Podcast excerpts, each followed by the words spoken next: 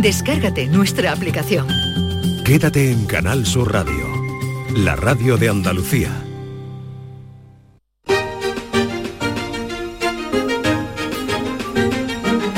En Canal Sur Radio, Días de Andalucía, con Carmen Rodríguez Garzón.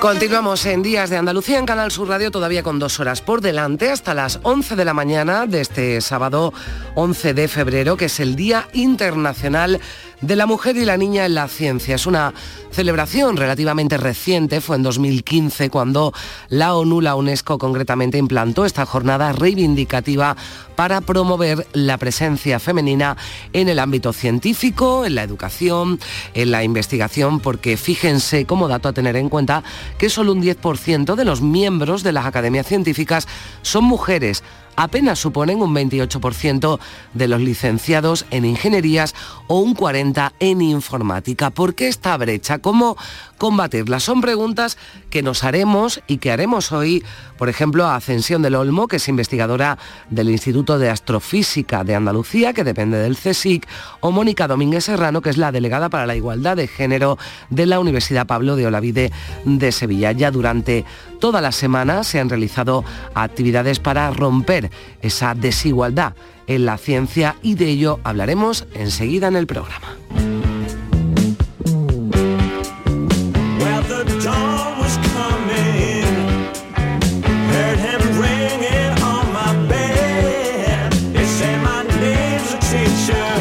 Pues las decisiones que tomamos, sobre todo cuando somos niños o adolescentes, influyen de forma importante los que nos cuidan, los que nos enseñan, los que nos guían, nuestra familia o nuestros profesores. Qué importante, ¿verdad?, tener buenos maestros. Hoy nosotros hemos quedado con unos cuantos que son todo un ejemplo. Es el caso de Juan Murillo, que es profesor de cuarto de la ESO del Instituto de Secundaria hasta Regia de Jerez que abrió una campaña de recaudación para conseguir el dinero para que sus alumnos pudieran hacer su viaje de fin de curso, un viaje que sus familias no podían pagar. Así que estos chicos, muchos no han salido nunca de Jerez, podrán conocer Madrid, que es donde se van de viaje. Después nos contará Juan más cosas, seguro que algunos recuerdan también a otra profesora, en este caso de Economía, del Instituto Pino Montano de Sevilla, Elena Villalobos.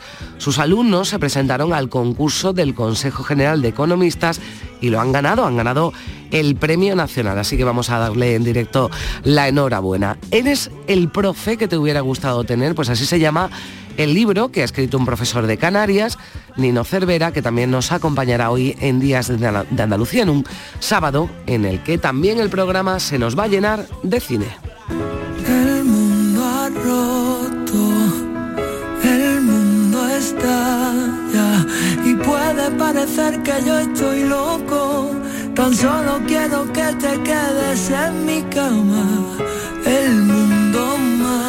Pablo López será uno de los artistas que actuarán en la gala de los Goya que acoge Sevilla de nuevo cuatro años después. El alcalde de la ciudad, Antonio Muñoz, nos atenderá hoy para contarnos cómo han ido los preparativos y qué supone para la ciudad acoger esta gran fiesta del cine español. Por cierto, Juliette Vinos ya está por Sevilla, va a recibir el Goya Internacional y después nuestro compañero Javier Bolaños, que fue uno de los privilegiados que estuvieron este viernes en el Salón de los Tapices del Alcázar de Sevilla con la actriz francesa que contó cosas muy interesantes, él también nos la va a contar.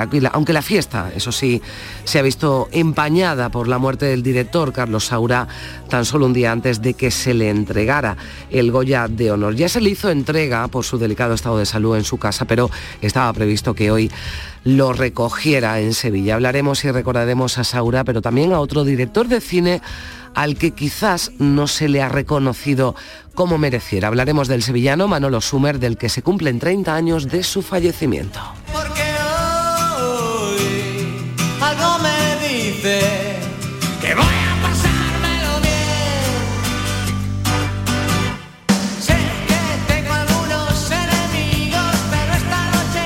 David Sumer, el líder de Hombre G, hijo de Manolo Sumer, que participa en ese documental. Nuestro compañero Miguel Oliz, cineasta, investigador, crítico de cine, está rodando ahora un documental sobre el genial y, como decimos a veces, denostado director y nos va a contar, nos va a adelantar algunos detalles de este trabajo.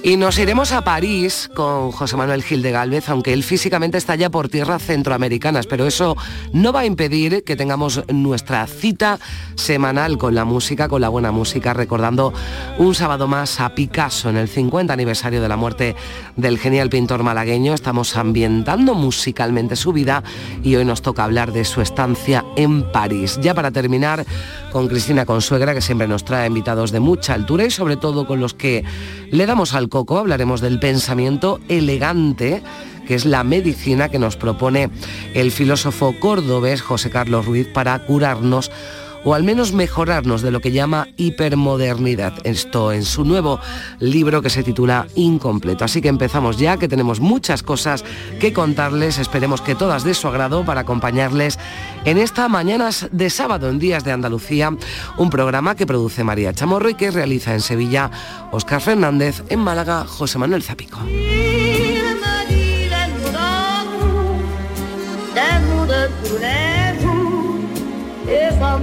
Quelque chose. Elle est entrée dans mon cœur, une part de bonheur dont je connais la cause. C'est elle pour moi,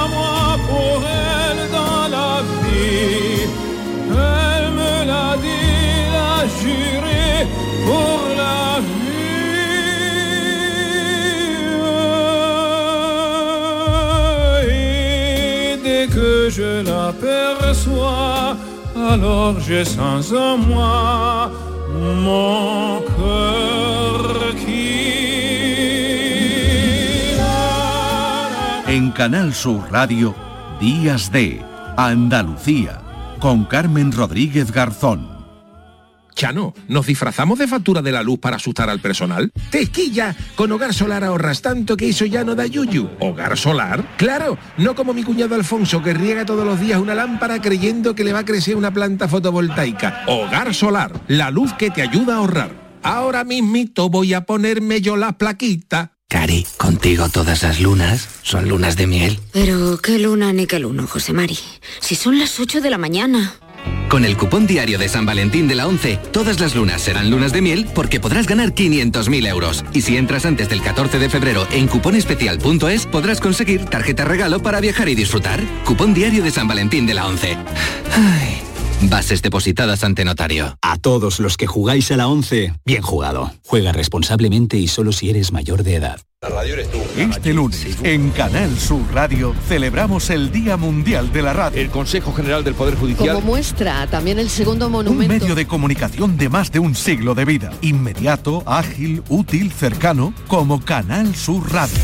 Somos información, actualidad, servicio público, compañía, música, un espacio de escucha, de ayuda. Nos reinventamos cada día. Pero me declaro negacionista total de las pizzas individuales. Habría que decirle que la naranja para comérsela hay que pelarla. En Canal Sur Radio evolucionamos, nos adaptamos y te conectamos con tu mundo. La radio es un bien común de todos. Ojalá en la compañía de sus amigos de la radio lo Nos gustaría pasando bien. que nos contara si tiene... Día Mundial de la Radio. Celébralo con nosotros, con Canal Sur Radio. Más Andalucía, más Canal Sur Radio.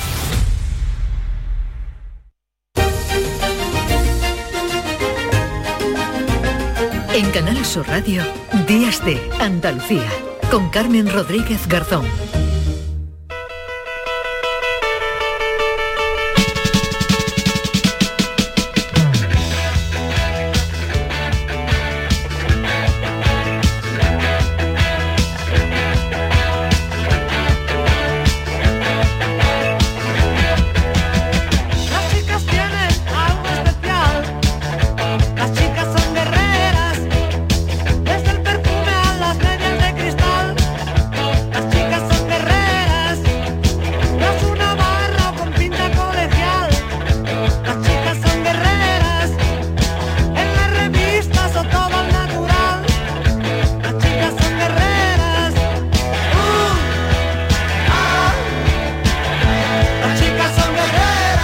Las chicas somos guerreras y también ingenieras, científicas, tecnólogas, matemáticas, así se llama la exposición que se inauguraba este pasado viernes en el Museo Casa de la Ciencia de Sevilla.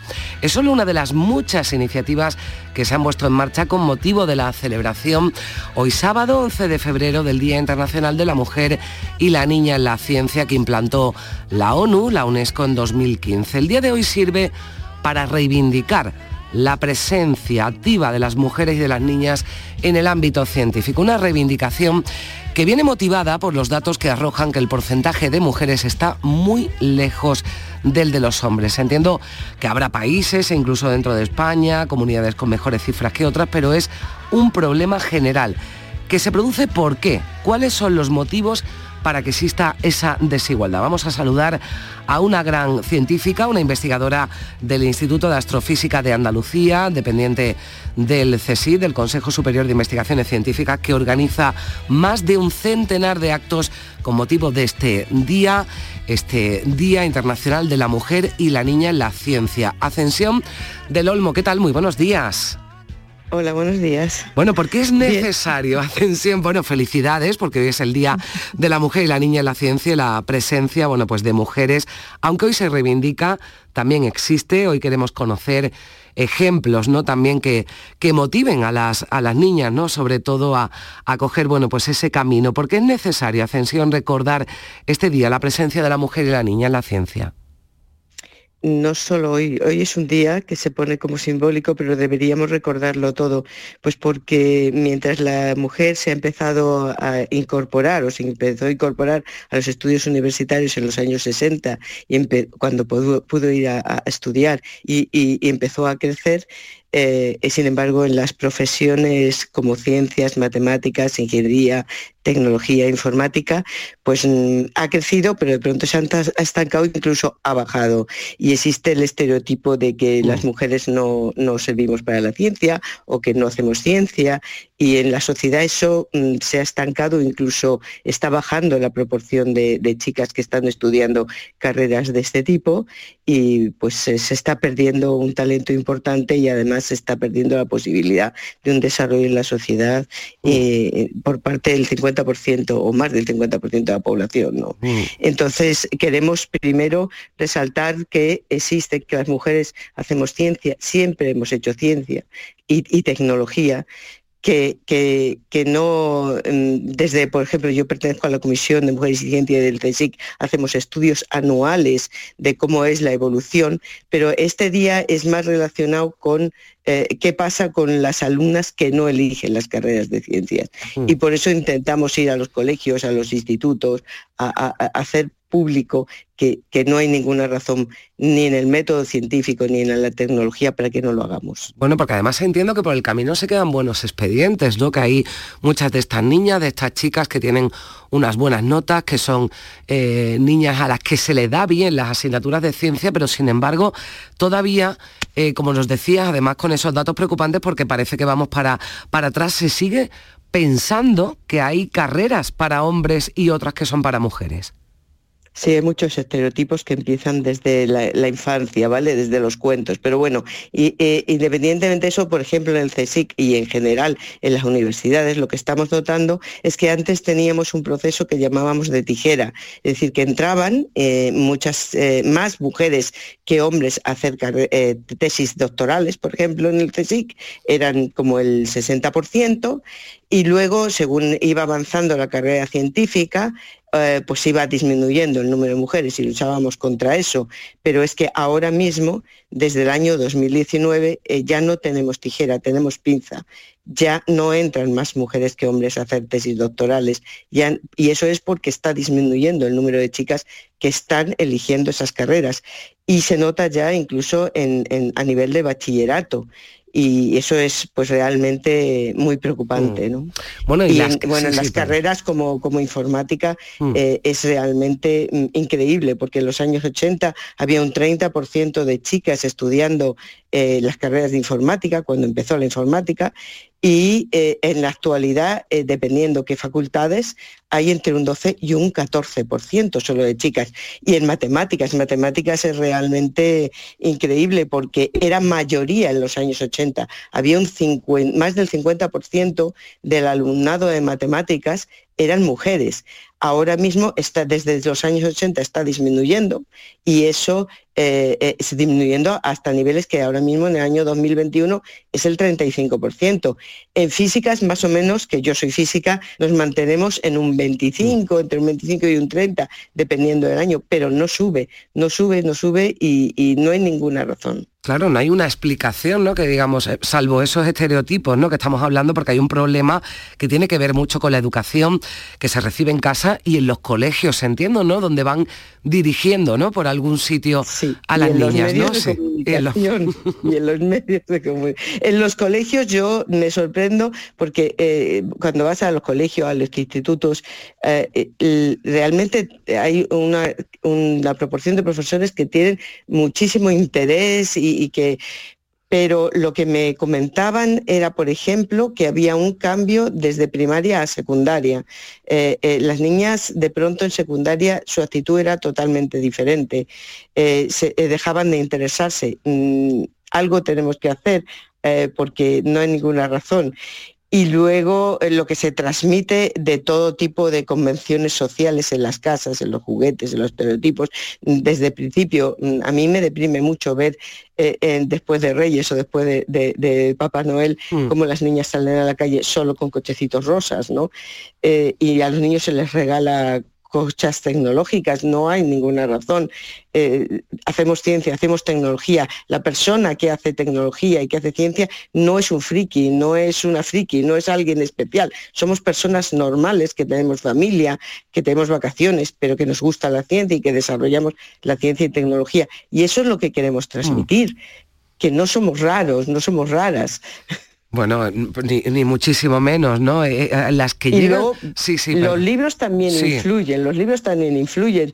Hay Y las series, muy entiendo, y las películas, ¿no? Sí. sí, donde en los libros de, de texto, tú que me hablabas de, de los colegios, Sí. eh, en los libros de texto hay estudios de tesis de, de la Universidad de Cádiz, hay un TFM reciente, donde, por ejemplo, han estudiado, 100, te doy un dato, 109 libros en 48 asignaturas de primero a cuarto de eso, bueno, pues los personajes femeninos aparecen solo en una de cada 13 ocasiones.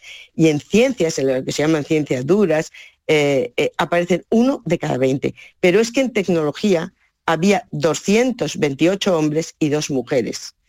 Entonces, eh, eh, de alguna manera les estamos transmitiendo desde el principio a las niñas que ese no es su campo, mientras que a los niños les reforzamos la idea de que es su campo. El ir a los colegios, el hacer este día, es por enseñarle a las niñas que mm, no es verdad eso, que las mujeres hacemos ciencia y que lo pueden hacer, y a los niños y a los hombres que las mujeres hacemos ciencia también, que se quiten también ellos ese estereotipo.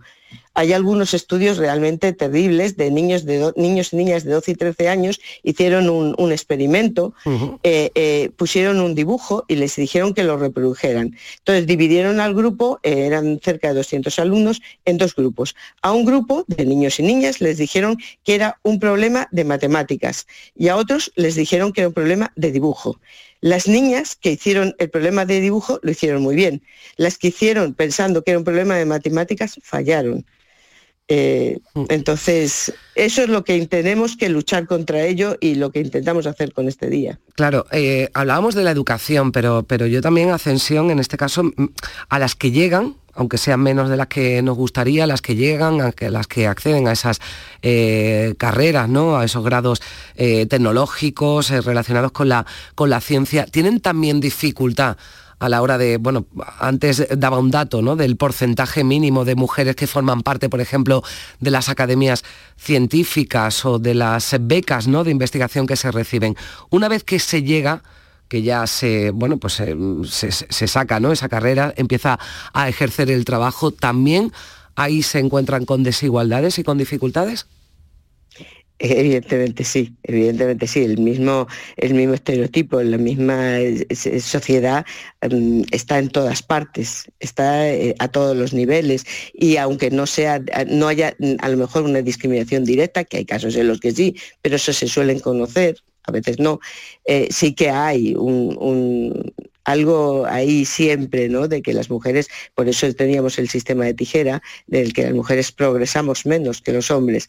También hay muchas mujeres que debido al sistema pues se, retiran, ¿no? Porque hay que tener hijos, tienes familia, eh, eh, la sociedad mm, te presiona para ello, para que no.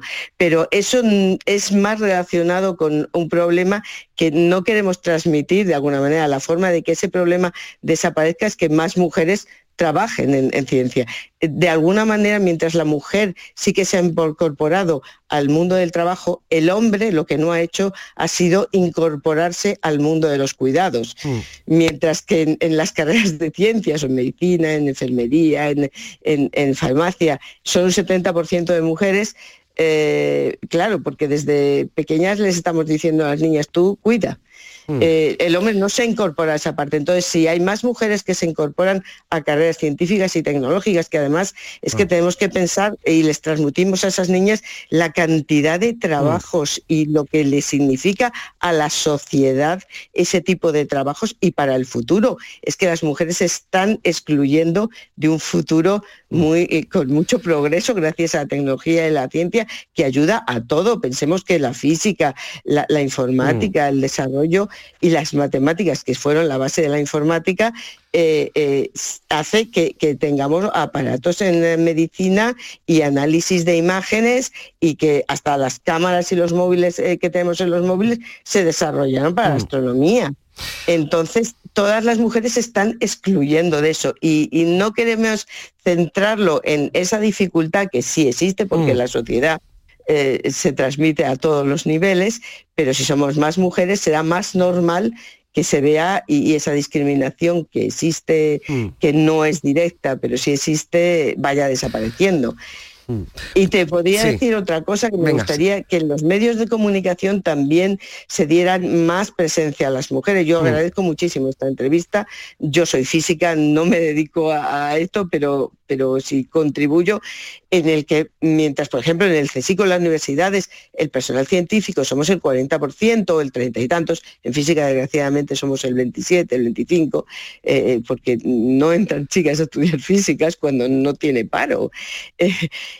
en, en, en, televisión, eh, científicas, tecnólogas, aparece un 17%. Claro, cuando y se acude a un experto... Como tema sí. secundario. Las, sí. las, mujeres somos invisibles ahí, en, lo, en, los libros de texto y en los medios de comunicación. Y ahí pues creo que podéis ayudar claro mucho, que sí. muchísimo. Pues tomamos nota, claro que sí. Además, eh, bueno, pues eh, evidentemente vamos a... También nos hacemos responsables y, y, y, y actuamos, ¿no? En este Día eh, Internacional de las Niñas y las Mujeres en la Ciencia. Eh, Ascensión del Olmo, muchísimas gracias por estar con con nosotros. Muchas gracias, ha sido un placer. Un saludo.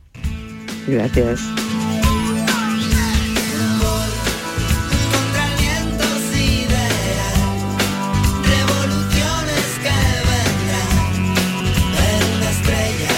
Decíamos que son muchos actos los que se están celebrando estos días, también hoy sábado, durante el fin de semana, con motivo del Día Internacional de la Mujer y la Niña en la Ciencia. Este viernes, en Granada, el presidente de la Junta participaba en un acto donde ha pedido a los más eh, jóvenes luchar por sus sueños. Les animaba a Juanma Moreno a creer en ellos mismos, en ellas mismas y a trabajar para conseguir sus metas y rompiendo los viejos estereotipos.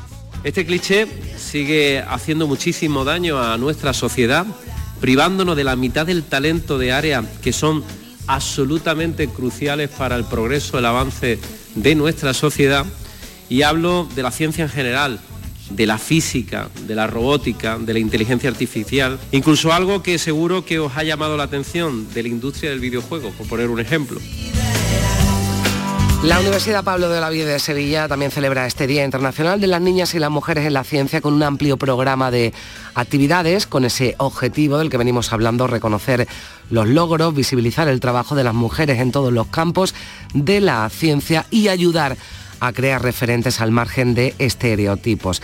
Hablamos hasta ahora con la delegada del rector para la igualdad de género de la Universidad Pablo de Olavide, Mónica Domínguez Serrano. ¿Qué tal? Muy buenos días.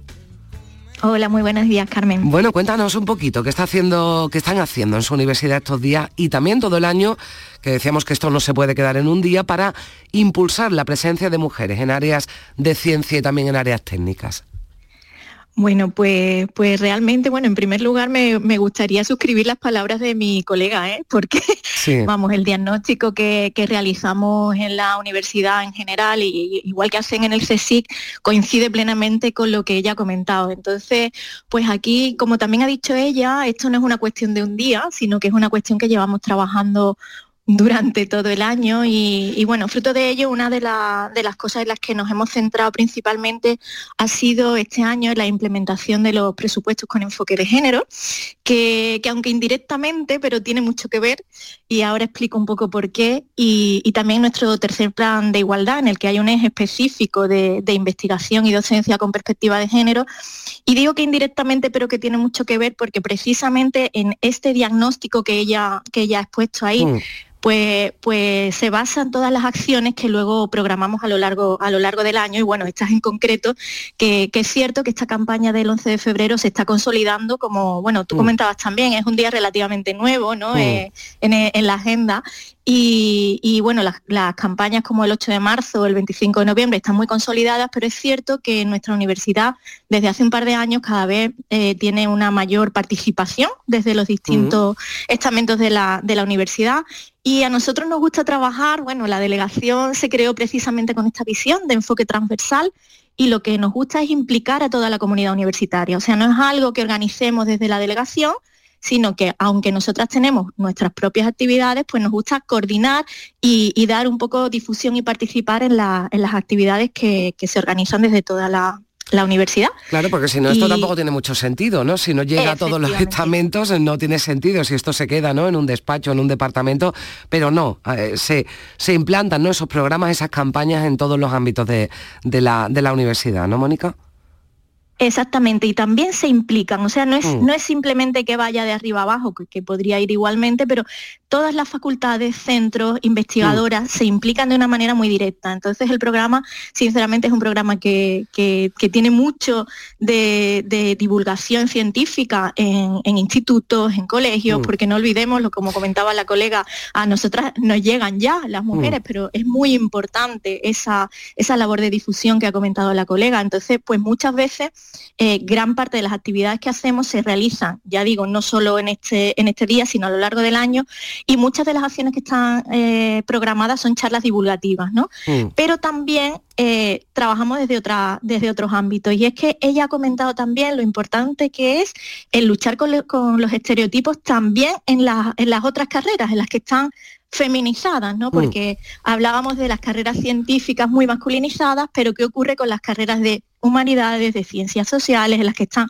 más feminizadas? Y es importante también hacer ver a los chicos y a las chicas que no existe sexo ni género en las carreras, ni unas son de mujeres ni otras son de hombres, ¿no? Entonces hay muchas acciones que tienen que ver con esto, con las ciencias sociales, mm. y, tenemos actividades que, por ejemplo, una jornada que tuvimos el pasado día 8, que se llama La Odisea de las Escritoras, es un proyecto muy bonito en el que vienen eh, chicas y chicos de muchos institutos a oír hablar de las escritoras olvidadas en la historia, ¿no? de muchas mujeres científicas, otra actividad divulgativa también tenemos sobre mujeres científicas en el mm. mundo antiguo, o, un programa especial de radio que organizamos en, coordinación con la Delegación de Campus Sostenible, que también pues trata de dar voz a, las mujeres científicas en la universidad y con la que tratamos, porque también, como comentaba ella, es muy importante la implicación de los medios de comunicación, ¿no? Pues, mm. pues en nuestra modesta radio de la universidad también hemos tenido un programa específico, o acciones como, como una actividad que se desarrollará la semana que viene, la,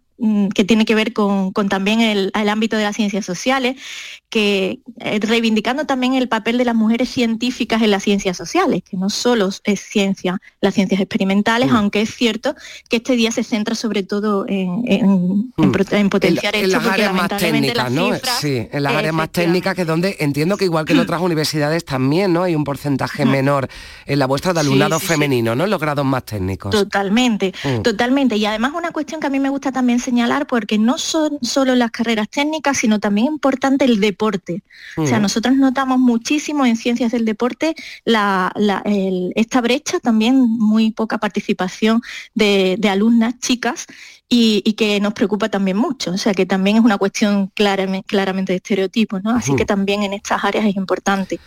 Eh, y, bueno, y, también tan importante la, la participación de- del, del alumnado, ¿no? Desde la Mm. comisión feminista del, del CEUPO, de nuestro Consejo de Estudiantes, pues también organizan actividades y, y quizá lleva- llegan más en el, en el tú a tú, así es que, que bueno, el programa como, como Bueno, ves, pues muy amplio. amplio, sí, con esa celebrando el protagonismo me gustaba más allá de la bata blanca, ¿no? Eh, eh, con esas Sí. ciencias sociales también que tienen un papel importante en esta universidad. Pablo de la Vida de Sevilla que se suma, claro que sí, a estos actos, actividades, eh, bueno, en este día, pero durante toda la semana y durante todo el año, como nos contaba la delegada del rector para la igualdad de género de la UPO, Mónica Domínguez Serrano. Gracias por estar con nosotros, Mónica. Un saludo. Buen día. Muchas gracias a vosotros, buen día. la directa rumba en la madrugada.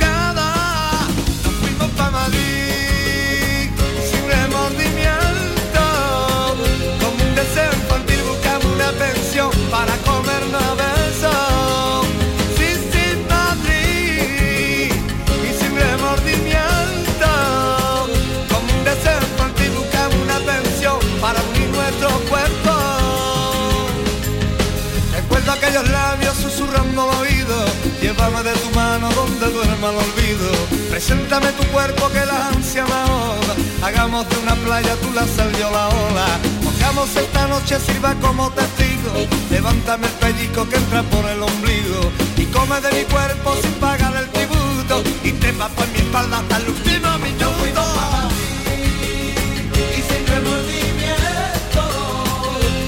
Pues a Madrid se van a ir muy pronto una veintena de alumnos de cuarto de ESO del Instituto de Secundaria hasta Regia de Jerez gracias a su tutor Juan Murillo que inició una campaña para recaudar el dinero de ese viaje de fin de curso que de otra manera no habrían podido pagarse estos chicos y chicas ni sus familias. Juan, ¿qué tal? Buenos días.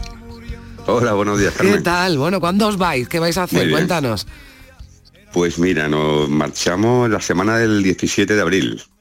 En plena primavera. Y, y bueno, pues vamos a estar un par de noches en Madrid. Eh, luego pasaremos un día en Córdoba, durmiendo allí también una noche y, y terminaremos el viaje en, en el Valle de los Pedroches. Bueno, pues es un Eh, viaje, un viaje estupendo, ¿no? Un viaje muy completito. Sí, bueno, va- vamos a alternar un poco de ciudad y de actividades medioambientales en el campo, en la Mm. Del Valle de los Pedroches, en Cardeña, que es mi pueblo, vamos. Bueno, ah, bien, bien. O sea, ha tirado para. ha tirado para allá. Bueno, sí. Juan, esto. Eh, sí, sí, cada alumno entiendo que tendrá su, su propia historia, pero lo que coincide, ¿no? Tu- tus alumnos es que eh, se trata de un grupo cuyas familias, pues, no pueden asumir un coste extra como un viaje y. y y- y era lo que has hecho quedarse en Jerez, ¿no? Ahora hablaremos de cómo, de cómo has conseguido ese dinero. Pues así es, cuando planteé la posibilidad de hacer un viaje de final de etapa, este viaje de final de, curso de cuarto de la ESO, pues se me planteó el, problema siguiente, que la mayoría de los padres no podían hacer frente a los costes del viaje. Y, claro, eh, hay un grupo eh, bueno académicamente y son unos chicos estupendos, y una trayectoria en la ESO muy buena y, y me sabía muy mal que se quedaran sin su viaje, Que creo que al, al que tienen derecho, desde luego. desde luego. Y fue sí. cuando empezamos a plantearnos alguna historia, si hacer alguna rifa, pero bueno, en cualquier caso era, era poco dinero el que podíamos tener por esas vías, ¿no? Y, Y necesitaba fue cuando empecé. 13.000 euros, ¿no? Que eso es lo que ha conseguido con una campaña, ¿no? De, bueno, de, de recaudación, crowdfunding, ¿no? Para, para, ¿Cómo has respondido? ¿Cómo respondía la, la gente? ¿Lo conseguiste en poco tiempo? Muy bueno, ha sido algo inesperado, la verdad, porque no sabíamos muy bien, ni siquiera yo sabía cómo funcionaba un crowdfunding.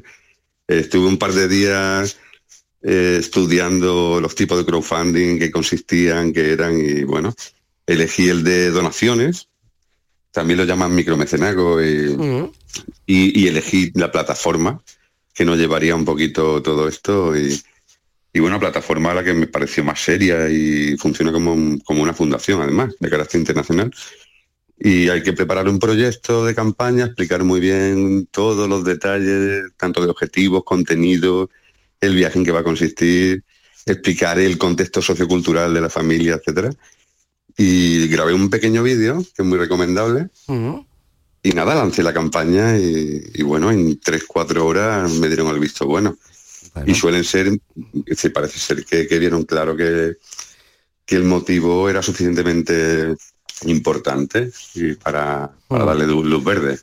Y bueno, en dos semanas, en dos semanas conseguimos el dinero. Qué bien. Estarán Eh, contentos, ¿no? Los chavales, tú ahora serás bueno. su héroe ahora mismo, ¿no, Juan?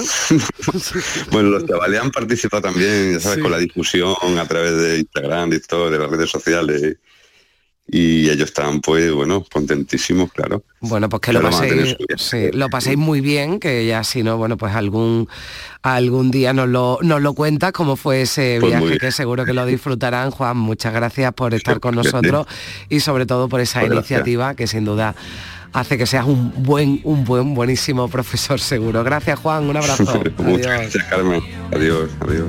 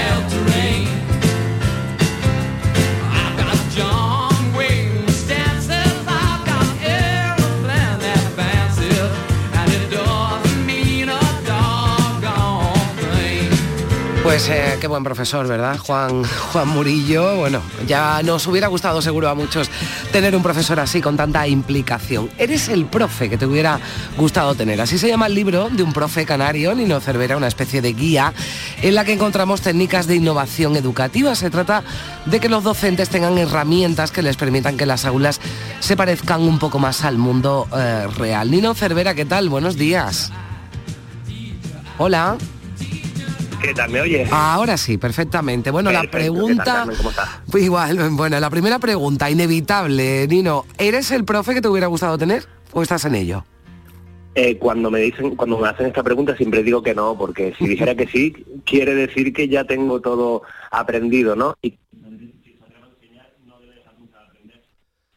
A ver, que tenemos alguna dificultad para escuchar. Bien, es que creo que te habías despegado un poquito del teléfono, pero creo Sí, que ya... ahora, Bien, eso, que- ahora, que, ahora, que sí. quien se atreva a enseñar no, no debe dejar nunca de aprender. Así que, así que claro, no puedo caer en esa autocomplacencia de decir, ah, soy el mejor. No, no, no, no. Para nada, Mm. estamos aprendiendo todo el rato, todo Bueno, el día. debe ser así, ¿no? Debe ser al menos así que un profesor eh, no deje de aprender tampoco para poder enseñar eh, mucho mejor. Y ahí, ¿no? Quizás reside el problema. Claro, eh, yo te, te- te pregunto, ¿lo- ¿los planes de estudio están bien diseñados? ¿Se van actualizando? ¿Se van adaptando al mundo real? el mundo real avanza más rápido que las leyes, eso eso lo sabe todo el mundo, ¿no? Y, en la, en la- en la parte educativa pues pasa un poco lo mismo. Eh, yo creo que hace falta a los profes un poco más de acompañamiento, nos hace falta también formación y sobre todo, Carmen, nos hace falta vocación, que los profes que sean profes, que les guste ser profes, que yo creo que ese es el problema, que la mitad de la gente no le gusta donde trabaja, ¿no? Y claro, y tú te metes, si no te gusta ser profe, es el peor trabajo del mundo. ¿Tiene buen sueldo? Bueno, más o menos. ¿Tiene buenas vacaciones? Sí. Pero ¿sabes lo que es estar todo- todos los días cinco o seis horas aguantando, por ejemplo, adolescentes cuando no quieres estar con ellos? Entonces yo creo que la clave es que se dediquen vocacionalmente a la docencia, porque el buen profe de toda la vida eh, le gusta ser profe, se preocupa por el alumnado, está con ellos, ¿no? Y eso es lo que hace falta, vocación, es la profesión más importante del mundo. Bueno, ser profesor, lo has dicho en alguna entrevista que te he leído, es la profesión más importante del mundo, por tanto debe ser vocacional. Deben serlo todos los trabajos, pero este, como decías, pues con mucha más, ra- con mucha más razón. Eh, ¿Cuándo consideras que un profesor puede decir he triunfado? Porque supongo que medir el número de aprobados o de buenas notas no es lo único ni siquiera lo más importante. Pues Carmen, mm, yo te diría algo muy sencillo. Cuando el alumnado te ve por la calle y en vez de evitarte, se acerca a ti y te dice cosas como, profe, gracias a, tu técnica de estudio me, está yendo bien en la universidad, o gracias a que a que me evaluabas con diferentes productos, como por ejemplo debates o con, o con mapas mentales, me dediqué al diseño gráfico y, y descubrí mi vocación. Yo creo que un profe triunfa cuando el alumnado pasa años, pa- después de varios años, te recuerda con cariño y les ha ayudado a alguna, alguna faceta de tu vida. Y para mí, sobre todo, les ha ayudado a encontrar a lo que se quiere dedicar, ¿no? Porque para mí, la misión de la educación debería ser prepararnos antes para descubrir nuestra vocación, porque estamos 36 años de media trabajando. O sea, ¿cómo de importante es saber a lo que te quieres dedicar? ¿Qué es lo que te gusta? Claro, y además igual que hay profesores de todo tipo que enseñan, bueno, a su forma también debemos recordar que todos los alumnos no son iguales. Yo entiendo que debe ser complicado en una clase de 30 alumnos enseñar de forma personalizada, pero hay que tener en cuenta, ¿no? Las necesidades que tiene cada alumno, sus capacidades, sus características. Sí, Carmen, no sé si conoces la, la frase, pero a mí me encanta, la de que si tú juzgas a un pez por su habilidad para la escalada, pasará la vida entera pensando que no vale nada, ¿no? Si tú solo evalúas con un examen la memoria, ¿qué hay con esas 10 personas de cada clase que no son muy buenas memorizando? Pero quizás son súper buenas debatiendo, son súper buenas en el deporte, con pensamiento crítico, son buenísimas a lo mejor redactando o reflexionando, pero a lo mejor memorizando pues no tanto. Entonces a mí me, me da mucha pena que en el sistema educativo por lo general solo se valore la memoria porque dejamos a mucha gente atrás que no se lo merece. Y a día de hoy tú seguramente me harás estas preguntas con una Mm. chuletita delante y yo a lo mejor también tengo un papel apuntado lo que quiero decir. Entonces Claro. la, la- la vida real luego tú tienes apuntes, tienes, tienes inspiración, ¿no? Entonces hay que evaluar de otras maneras y hay que personalizar la educación porque todos valemos para algo, pero no para lo mismo. Bueno, tú me estás diciendo que lo de las chuletas a ti no te importa, que alguien lleve una chuleta. Oye, yo, yo sí Pues sé el profesor que a mí me hubiera gustado tener, oye, a uno como. Total. ¿Sabes, sabes que eso fue una polémica que, que surgió a nivel nacional porque me sacaron Mm. un titular diciendo que dejaba usar chuleta. Y es verdad que para algún examen les dejo usar una chuleta pequeña de un tamaño determinado. ¿Qué consigo con eso, Carmen? Que quien saca un 9 un 10 lo sigue sacando. Pero ese alumno, alumna que el día anterior no hace absolutamente nada, está resumiendo, leyéndose el tema, redactando una chuletita y al día siguiente, al final, hace algo en el examen. Y la pregunta es, ¿aprende más de esta manera?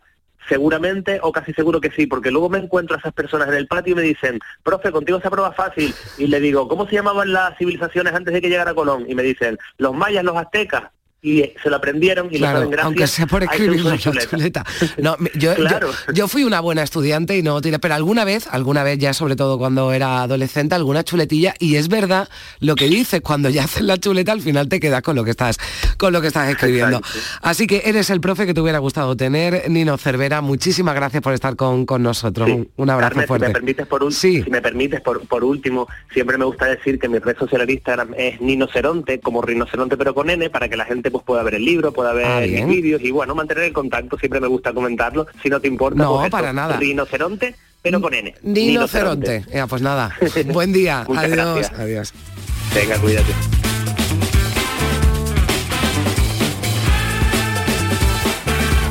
En Canal Sur Radio, Días de Andalucía, con Carmen Rodríguez Garzón. Canal Sur Sevilla, la radio de Andalucía. Los guerrilleros, tapicería y colchonería en Utrera, a precios de fábrica. Cheslong de 3 metros con asientos extraíbles, cabezales reclinables, canapé, dos puff, cojines decorativos de regalo y telas antimanchas a elegir antes 899 euros y ahora solo 499 euros. Sí, sí, has escuchado bien, 499 euros. Y por un euro más televisor LED de 32 pulgadas de regalo. Estamos en Utrera, carretera Carmona número 15 en Utrera, Sevilla. Entregas en 48 horas. Charo Padilla, Jesús Vigorra, Mariló Maldonado, Enrique Jesús Moreno, Yuyu, Rafa Cremade, Carmen Rodríguez Garzón, Pepe da Rosa, Pilar Muriel, Manolo Gordo. Inmaculada González. Todos están en Canal Sur Radio Sevilla. La radio de Andalucía en Sevilla. Nuestros abuelos siempre han desempeñado un papel fundamental para nosotros. Construyeron la sociedad de bienestar que hoy disfrutamos. Nos transmitieron sus valores, sus costumbres, sus fiestas. Ahora más que nunca necesitan de nuestra atención y cuidados. Por ello, CaixaBank y la Asociación de Autores del Carnaval de Cádiz quieren premiar la copla carnavalesca que regale el mejor homenaje a nuestros mayores durante el concurso de agrupaciones del Carnaval de Cádiz. CaixaBank, mayores llenos de coplas. Gente de Andalucía te invita este sábado a disfrutar en directo del programa desde Churriana de la Vega. Celebramos el Día de la Radio y la hacemos a lo grande. Hablaremos de fiesta, de cultura, de periodismo y tendremos hasta música en directo en este rincón de la Vega Granadina. Gente de Andalucía. Este sábado a las 11 de la mañana desde el Palacio de Artes Escénicas y la Música de Churriana de la Vega, con la colaboración del Ayuntamiento de Churriana de la Vega. La noche más hermosa y Pilar Muriel te dan respuestas a tus preguntas. Estoy con muchas ganas de encontrarme de nuevo contigo en esta aventura del conocimiento que te proponemos cada fin de semana, viernes y sábado, a partir de las 11 de la noche y hasta las 3 de la madrugada. Cuatro horas en las que no va a faltar ni la historia, ni la ciencia, ni el misterio, ni el crecimiento personal. Así que tienes una cita conmigo. La noche más hermosa con Pilar Muriel. Más Andalucía. Más Canal Sur Radio. Días de Andalucía. Con Carmen Rodríguez Garzón. Canal Sur Radio. La primera libertad del silencio. Música.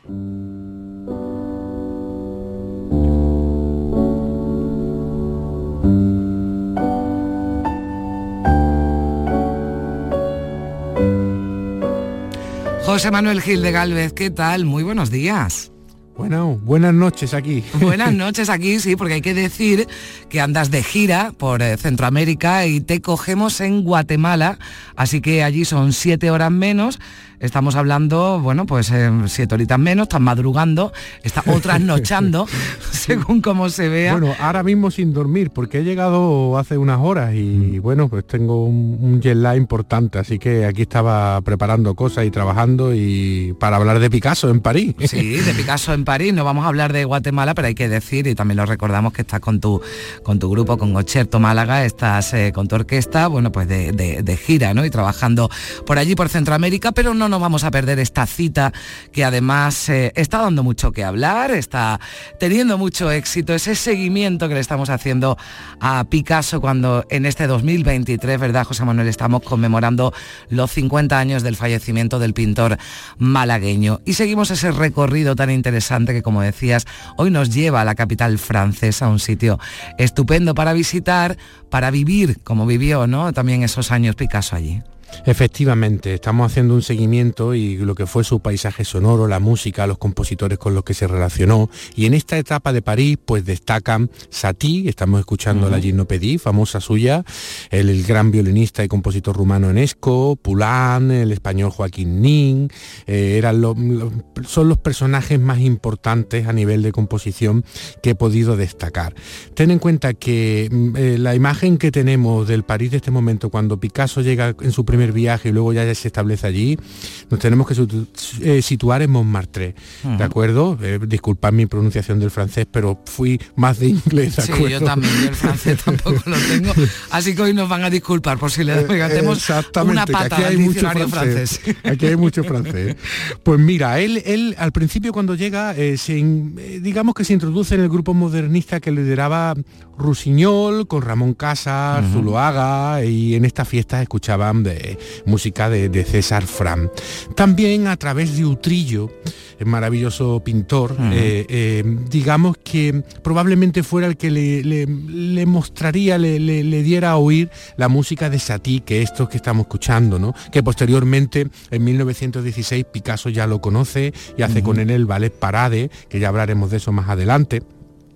Y bueno, eh, eh, Picasso solía ir a un bar que se llamaba Le Zup, ¿de acuerdo? Allí Todos al amigos. final, todas las historias que estamos contando de, de distintas ciudades acaban o empiezan en un bar, ¿eh? Está claro, está claro. Estamos hablando todavía de un Picasso joven y un. Picasso, pues bueno, que en definitiva al final pues es un, es un bohemio más, ¿no? Eh, y, y tiene una vida muy frenética, intensa, tormentosa también, y hay que decirlo, él, él- él frecuentaba este bar y luego que el gerente se llamaba Fredé, que adquirió el, el famoso, eh, uno de los famosos que había en París, no me acuerdo ahora mismo, el Aul Le Pen Agile, ¿vale?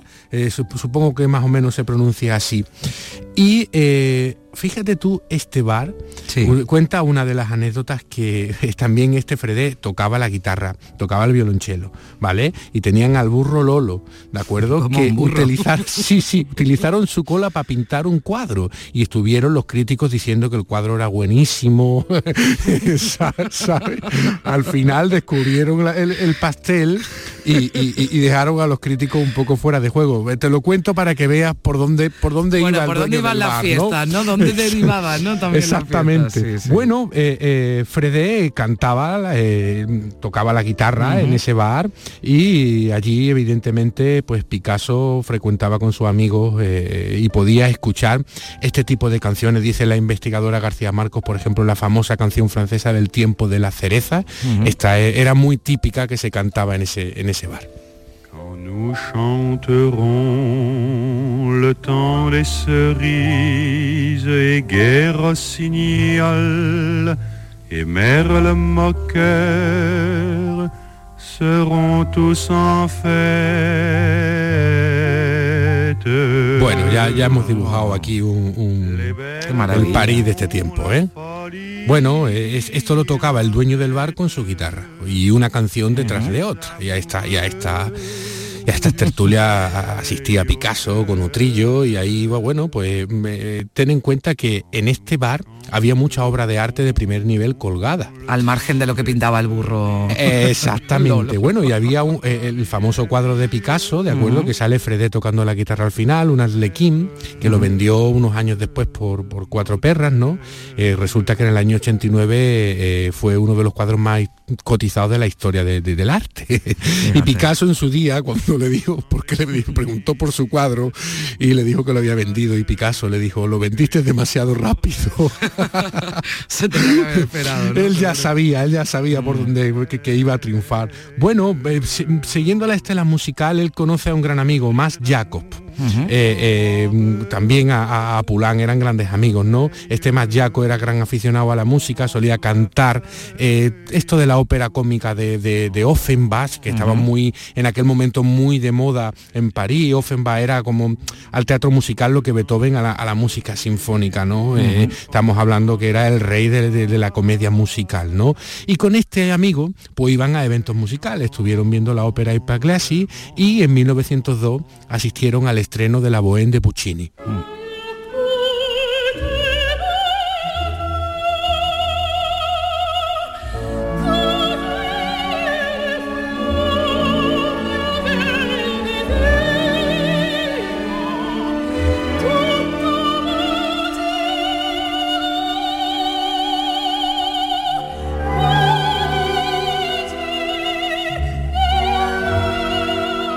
Bueno, aquí dibujamos otra faceta también de Picasso, aunque no era muy propenso, pero también asistía a óperas, asistía Mm. a conciertos, porque es que tenía un ambiente musical eh, Claro que muy cuando potente. desde el primer capítulo ¿no? que estamos dedicando Sí. a Picasso hablábamos de esa complicada ¿no? relación que tenía con la música, pero después nos estamos dando cuenta ¿no? a través de este Claro. repaso de, de su vida. Bueno, pues quizá por las compañías que frecuentaba, pues finalmente sí, sí acudía ¿no? a estrenos de ópera y se movía en, en cafés ¿no? y en Sí. donde, donde la música era protagonista. Sí, analizando, haciendo todo este trabajo, yo me, me he dado cuenta por lo que he podido leer y por, por lo que se ve de, de- de sus- en sus cuadros, en su historia, que él se sabía, eh, eh, eh, aún, aún ya siendo joven, se sabía que era él mismo sabía que era muy bueno en lo suyo pintando. Eso lo tenía claro. No sabía, de, un- no, no, no estoy y los seguro. demás, ¿no? Por lo que claro, a dónde, dónde Sí. iba a llegar, pero Sí. él era consciente de eso. Entonces, claro, en la música a lo mejor no se vería con esa facultad tan poderosa y evidentemente pues eso le podría cre- crear una, una barrera, ¿no? Así, por tratar de hacer un, un poco un retrato psicológico, ¿no? De, de- de- del Picasso artista. Bueno, conoce también a otros maravillosos eh, músicos, por ejemplo, el violinista Henry Bloch y a su hermana Susan, que era cantante de ópera, que le hace el famoso retrato a, a Susan, y con, y con Bloch hacen también ventas de cuadros. Eh, eh, yo entiendo a lo mejor que Bloch, eh, digamos, tocaba y hacía música cuando Picasso hacía exposiciones para vender y se juntaban de esa manera, ¿no? Imagínate tú cómo trataban de hacer lo- lo- los negocios, ¿no? Mm. Y con Bloss también va a, a ver espectáculos. Se dice que fue a ver una ópera verista que cantaba el famoso Caruso Mm. en el Teatro Sarah Bernhardt y también a un concierto del famoso violinista Enesco. Te he escogido una grabación del propio Enesco tocando el concierto de Mendelssohn del año 1937 para seguir dibujando las notas musicales que entraban por el oído de Pablo Picasso.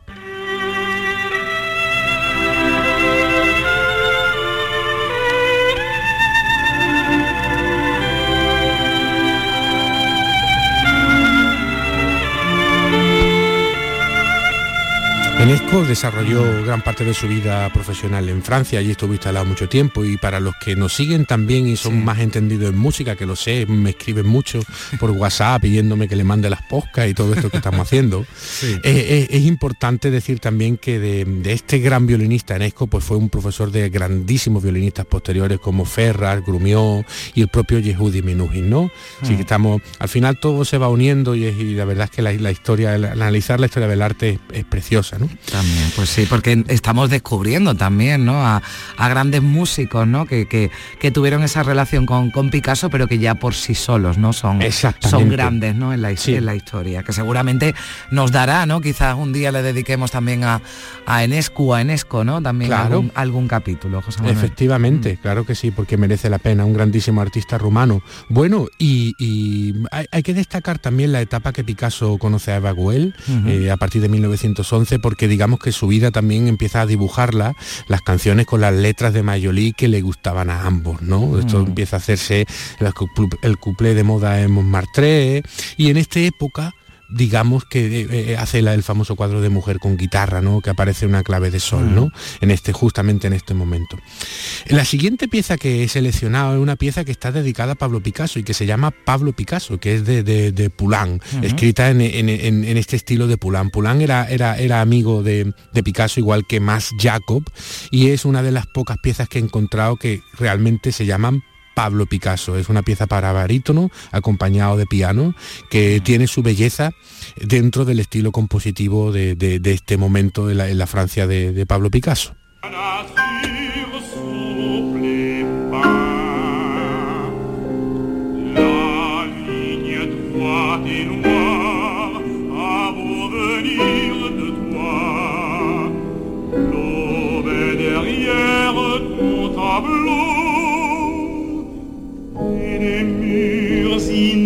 Oh. Esto es un ciclo de canciones que Poulain le dedica a pintores de aquel momento, a Picasso, a Break, a, Gris, y va- va- va- le va dedicando una canción a cada uno de ellos, ¿no? Porque estaba muy vinculado a todo, a todo ese entorno. Esta es la pieza dedicada a Picasso. Picasso también eh, tuvo contacto con un compositor cubano-español, con. Joaquín Nin Castellanos, y te he seleccionado para, para acabar la sesión Sí. de hoy una maravillosa malagueña, ¿no? Que, que empieza cuando salí de Marbella hasta el caballo lloraba, ¿no? Este, este compositor, sí, ya verás tú, ya verás tú qué, le- qué letra más bonita. Este compositor estuvo mucho tiempo Sí. en, en- en- París y, y también eh, tuvo ocasión de tratar con Picasso. Fue amigo de Ravel y, y está también en, en este, en este mundo. Así qué que buen bueno. grupo, qué buen grupo. ¿eh? Sí, sí, sí. Buen No- grupo, nos vamos para. Marbella. Venga. Venga.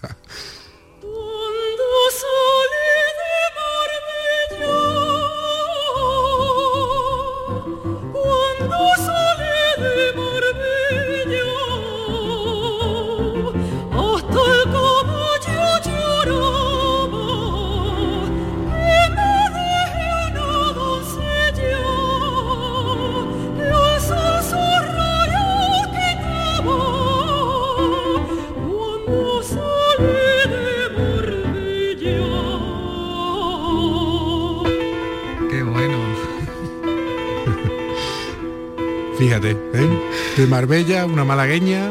esta ¿eh? se la vamos a dedicar a, a mi amigo José María Luna, que es el director de los Sí. museos municipales de la Casa Natal, eh, de Picasso, que es de Marbella. Y, Ah, y cuando, cuando la he visto digo, esta, esta va para él, que sé que nos oye, nos oye con mucha atención lo que hacemos.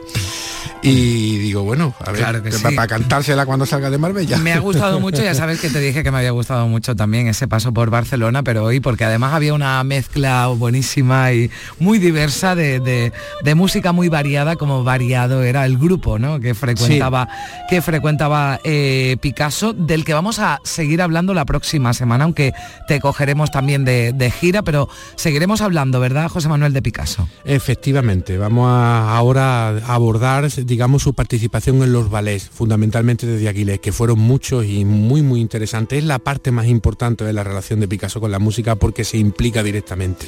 Bueno, pues de Vales será ya la próxima semana. Te deseo una feliz estancia en Guatemala. Gracias por, por estar ahí. Amigo, que vaya todo bien. Un abrazo. Un abrazo.